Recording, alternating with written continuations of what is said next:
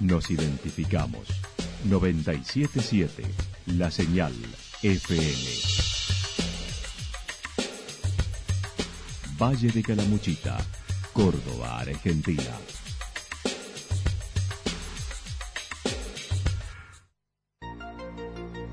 El más completo resumen de las noticias de la región, encontralos todos los días a las 12 y 30, a las 16 y a las 22 horas. Panorama de noticias. Por la 977, la señal FM nos identifica también con las noticias.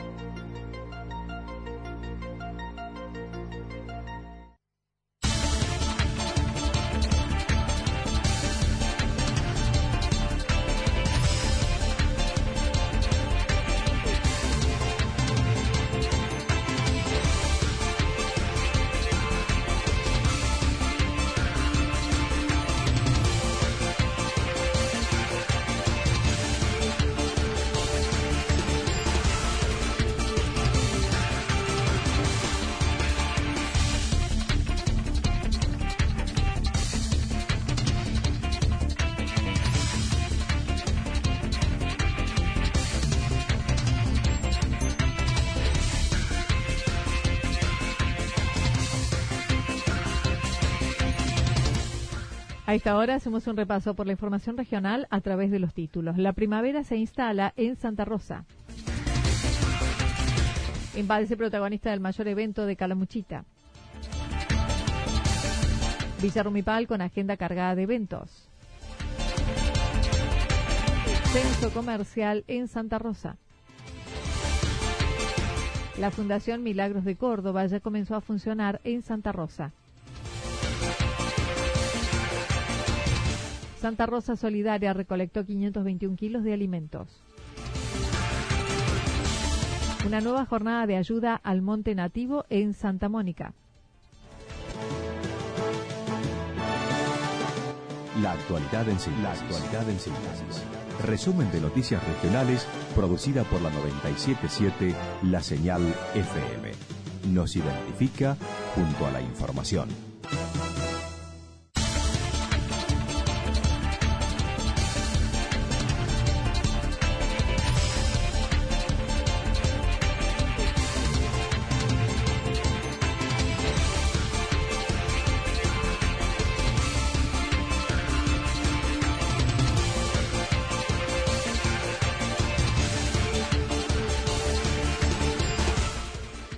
La primavera se instala en Santa Rosa. Desde las 14 comienzan los festejos previstos para dar la bienvenida a la primavera en Santa Rosa. La secretaria de Turismo mencionó se han generado diversos espacios y servicios para que los protagonistas tengan sus lugares. Así que la intención es ya terminar con los últimos detalles, carpas sanitarias, puestos de hidratación, puestos también de recarga de celulares, baños químicos, una cantidad importante de baños donde está muy organizado también, eh, la limpieza, personal abocado las 24 horas, bueno, intentando estar en todos los detalles desde lo municipal, desde todo el equipo municipal, porque este no es un, e, un evento de un área, es un evento municipal, están involucradas todas las áreas. En lo que hace al escenario del evento fue montado en el curso de río, aclarando no se ha alterado ni cambiado el terreno, ya que el mismo tiene forma de cubo. Ustedes saben que yo doy la vida antes de hacer algo en contra del río, pero no se tocó absolutamente nada, no se metió ningún ninguna paga, ningún, o sea, eso también quiero dejarlo tranquilo, e inclusive se armó un tipo de puente eh, que llega al escenario para no tener que entrar ni pasar por el agua ni poner nada en el eh, sobre la, la misma agua, ¿no? Entonces esto es como un cubo que se arma y se desarma sin tocar ni perjudicar absolutamente nada. Marcela Chavero mencionó en las calles de los alrededores del barrio del Puchuqui del balneario están cortadas al tránsito vehicular y a los vecinos se los ha notificado y entregado una credencial para ingresar sus vehículos no vamos a tener ningún problema con los vehículos y sí también los vecinos recibieron con tiempo de anticipación una nota informándoles qué calles se iban a cortar y una credencial para que puedan circular ellos tranquilamente, porque también hay que pensar que a veces vienen policías que no son de la localidad y no saben si lo dejan entrar, si es el dueño de casa, si no, entonces una credencial para su vehículo para que pueda entrar y salir libremente. En cuanto a las proyecciones de asistencia de adolescentes y jóvenes, el año pasado hubo unas 10.000, se estima que este año serán muchos más.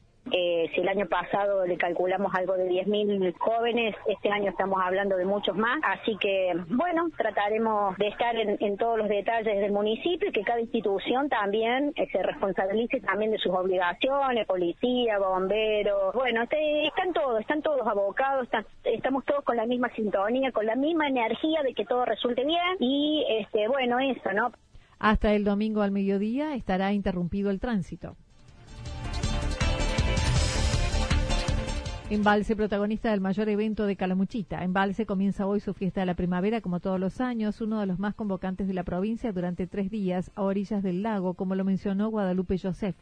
Sí, así como vos decís, una fiesta, bueno, una de las más importantes que tiene la provincia para esta época. La nuestra con una particularidad que por un lado es que se festeja durante tres días, 20, 21, 22, y además porque se hace a orillas del lago más grande que tiene la provincia de Córdoba. Así que el escenario es perfecto y esto si le sumamos la logística, la infraestructura y toda la preparación que tiene la fiesta, bueno, la, la convierte en una de las propuestas más buscadas por los jóvenes. La directora de Turismo indicó a las 14 horas iniciará la fiesta en uno de los predios habilitados en Playa Maldonado, por la noche con entrada en Playa El Ceibo. El domingo será con entrada libre para toda la población tenemos dos predios montados a orillas del lago, como te decía anteriormente, uno en lo que es Plaza Maldonado, otro en lo que es Plaza El Ceibo, y hoy arrancamos con el predio a las 2 de la tarde. De 2 a las 22 horas, digamos, eh, está abierto este predio en Playa Maldonado con entrada libre y gratuita, y esta modalidad se va a dar viernes y sábado. Viernes y sábado el predio, a la tarde en Plaza Maldonado y a la noche en Plaza El Ceibo. La programación incluye variados ritmos, pistas, cachengue, la actuación de Nene Malo, mientras que en el escenario principal estará Macaco, la Champions League, junto a DJs reconocidos del país. Bueno, venimos con una propuesta variada para los chicos. El viernes tenemos pista cachengue, tenemos DJ. Em, bueno, con N Malo tenemos DJ con Matías Sanda. El sábado se hace, se monta en el escenario principal Poli Moreno, Mostaza, Hernán y la Champion Liga, eh, Macaco, entre otros. Después tenemos el espacio Arena Stage con diferentes DJ y el espacio Be Cool también con otras propuestas de, DJ del momento, DJ convocantes y, destacados. Y más que nada que, que les gusta a los chicos, ¿verdad? Las entradas tienen las mismas tarifas del año pasado, a 350 y 400 pesos. La seguridad, como todos los años, se desarrollará con controles de caminera, policía, náutica, inspección municipal está montado todo el personal de ya sea policía provincial, seguridad náutica, bomberos, toda la parte de, sanidad, de médicos, ¿sí? lo que es caminera para los controles en lo que es la entrada al pueblo. En fin, la logística de seguridad es como todos los años para asegurar que todos podamos disfrutar, no solo los chicos, sino también la ciudadanía de Embalse y, los pueblos aledaños de una fiesta con todo, con alegría y mucha responsabilidad de todos los actores, ¿no es cierto? De acuerdo a las proyecciones, se estiman entre 30.000 y 35.000 personas durante los tres días. Villa Rumipal con agenda cargada de eventos. Los próximos seis meses, Villa Rumipal tendrá diversos eventos previstos que convocarán a los más variados públicos.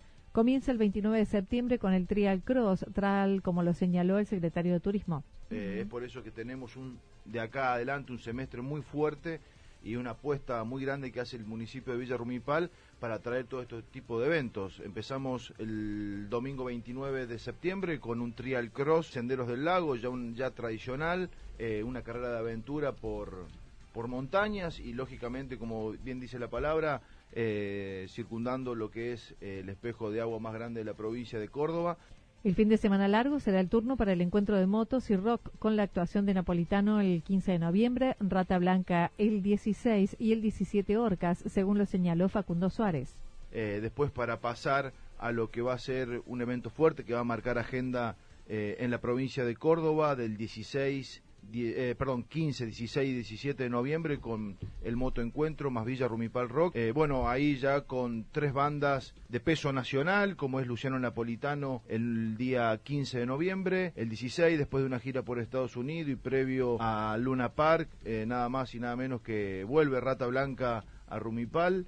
En la temporada propia, enero tendrá los eventos que tradicionalmente se realizan en el lago, el cruce del lago Anado, el segundo fin de semana el Campeonato de Aguas Abiertas, Lago Moda Show el 19, mientras que el Festival del Lago se realizará en el fin de semana largo de carnavales en febrero, como sucedió este año. Eh, decidimos mover el Festival del Lago a cuando caiga carnaval. Un poco para descomprimir enero, evitar competencias entre comillas con otros destinos. Entonces decidimos pasar el Festival del Lago a 23 y 24 de febrero, que es cuando cae carnaval. Y antes del festival tenemos el 9 de febrero, eh, lo que es ya un tradicional evento como es el Triatrón del Lago, ¿no? Por su parte, Franco Pitu Bacari, presidente de la Asociación de Jet Ski de Córdoba, comentó lo que será la realización de la séptima del Sudamericano en Rumipal los días 29 y 30 de noviembre y 1 de diciembre. Y bueno, una cosa a la otra fue llevando y terminamos organizando, ¿no es cierto?, lo que va a ser el séptimo sudamericano este, acá en Villa Rumipal, ¿no es cierto? Como decía Facundo hace un ratito, el, anterior fue en el mes de diciembre del año pasado en Punta del Este. Es decir, que, viste, se tocan lugares turísticos muy fuertes, muy importantes y creemos nosotros que, que como venimos trabajando tan fuerte en Córdoba, con el gobierno de Córdoba, desde, desde el municipio hasta el, hasta el gobierno en sí, y bueno, merecía hacerse acá, ¿no es cierto?, por todo el apoyo también que nos han venido dando. Eh, yo creo que el, lugar geográfico que tenemos acá para hacer el evento es único. Se estima una amplia participación de pilotos de todos los puntos de Latinoamérica, estimando unas 150 motos de agua, ya que actualmente hay 100 pilotos inscritos. Para el sudamericano, puntualmente, no esperamos a menos de 150 pilotos. Ya tenemos una preinscripción de 100 pilotos eh, y bueno, todavía faltan dos meses, ¿no es cierto?, o tres para, para llegar al evento. O sea que eh, estimamos no menos de 150 pilotos. Ya nos han confirmado, por ejemplo, un grupo de de, chicos de Perú, que bueno, que ellos viajan por todo el mundo corriendo, ellos van a venir para que se den una idea con un camión, pluma, con 20 motos de agua cargadas.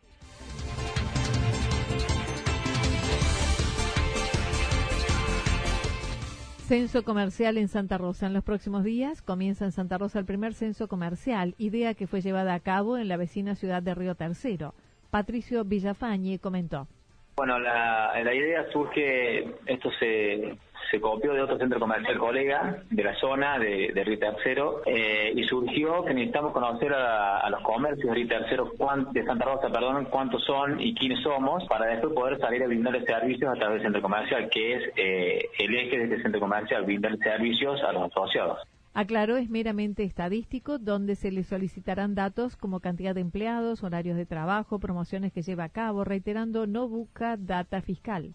No, es meramente estadístico, es conocer los rubros, conocer las características, conocer las necesidades de los comercios, eh, cómo trabajan, horarios, promociones que realizan, cómo está eh, compuesto su, planta de trabajo, si es una empresa familiar o si tiene empleados particulares. Eh, son datos meramente estadísticos, no hay nada de fiscal. O sea, los datos van a quedar acá en el centro de comercio, no se piden números, no se piden cifras de venta ni nada por el estilo. Esa es la tranquilidad que queremos llevarle al comerciante para que esté tranquilo a la hora de, de participar los primeros días de octubre los alumnos tendrán 100 estudiantes que comenzarán a recorrer las calles de Santa Rosa con los comercios de todos los barrios, mencionó el director de la institución educativa que participa, el San Francisco de Asís los primeros días de octubre ya están saliendo a la calle, nos faltan algunos detalles simplemente, para darte un ejemplo, un mapa de Santa Mónica concretamente para poder terminar de afianzar el trabajo de campo que es bastante difícil y poder hacer una cobertura total de lo que el centro de comercio esté requiriendo.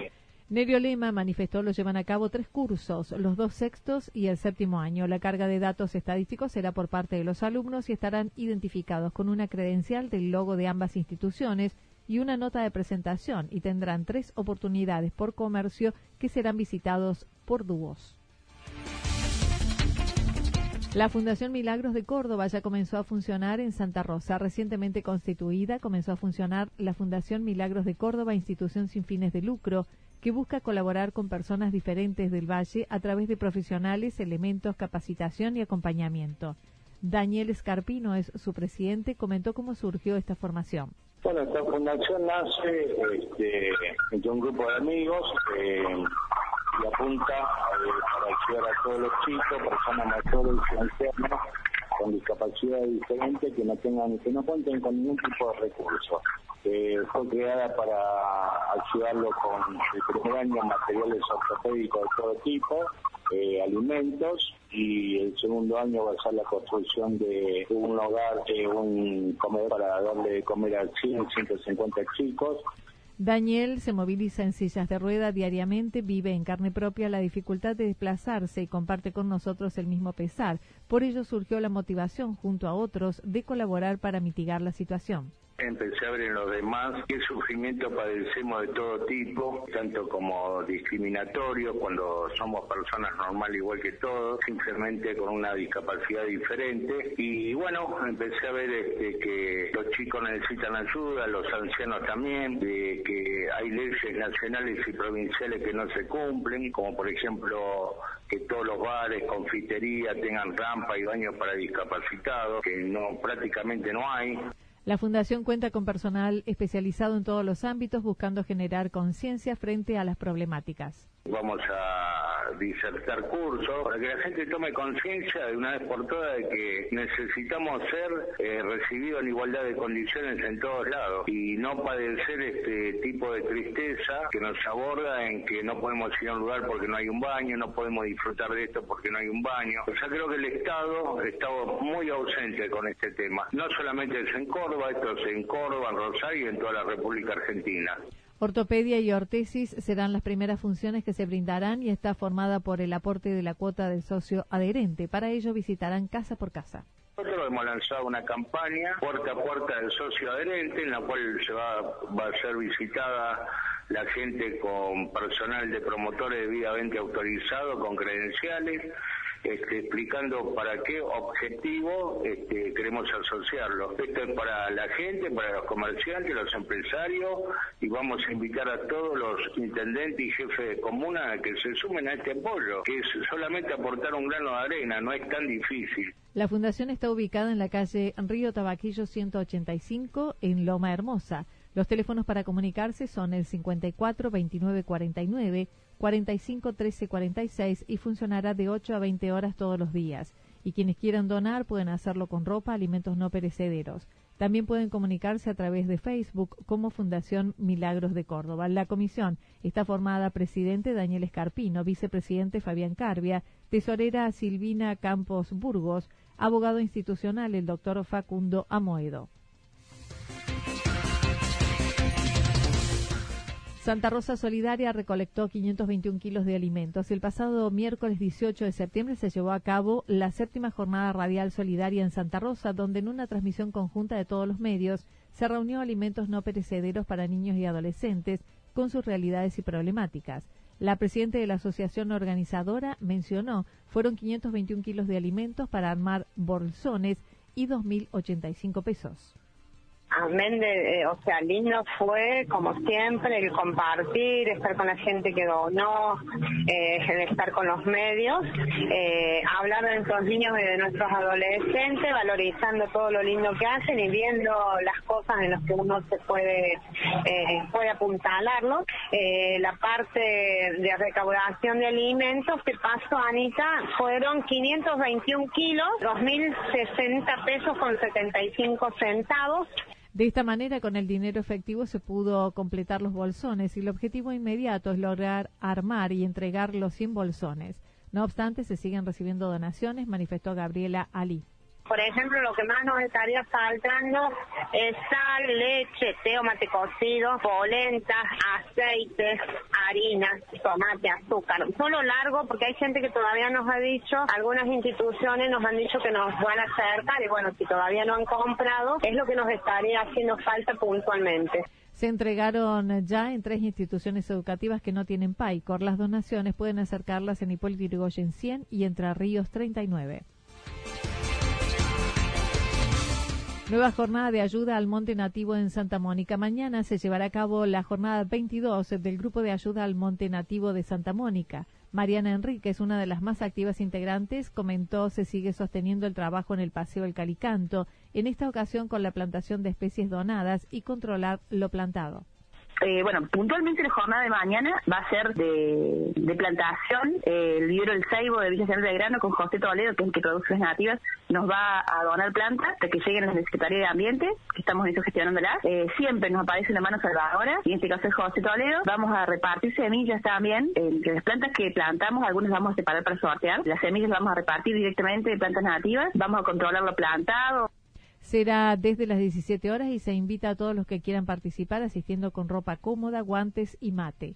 Por otra parte, comentó algunos integrantes, estuvieron participando de una actividad en el Cerro Champaquí con la primera plantación de tabaquillo junto a empresas e instituciones del Valle. Estuvimos estos días al pie del Champaquí con Mariano Bealzotti, que es de Alto Rumbo, y con el IPEA de Alma, de Alma y con gente de Villa El Dique también. La verdad que rebalsamos de alegría porque poder trabajar este tema del bosque nativo, el bosque de altura también, haciendo la primera plantación de tabaquillo, eh, resultó una sinergia espectacular, cada uno aportó lo suyo. Realmente una cosa espectacular que merece, bueno, toda una nota aparte.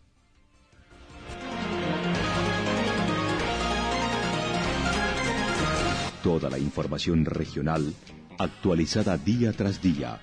Usted puede repasarla durante toda la jornada en www.fm977.com.ar. La señal FM nos identifica también en Internet.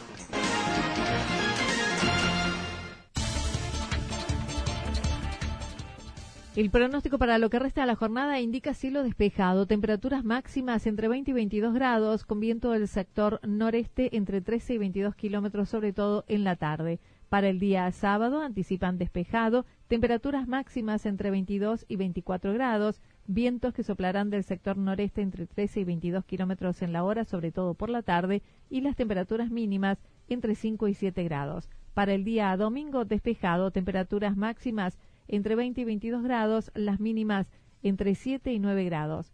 Datos proporcionados por el Servicio Meteorológico Nacional. Lo que sucedió en cada punto del valle. Resumimos la jornada a través del informativo regional en la 977. 977, la señal FM.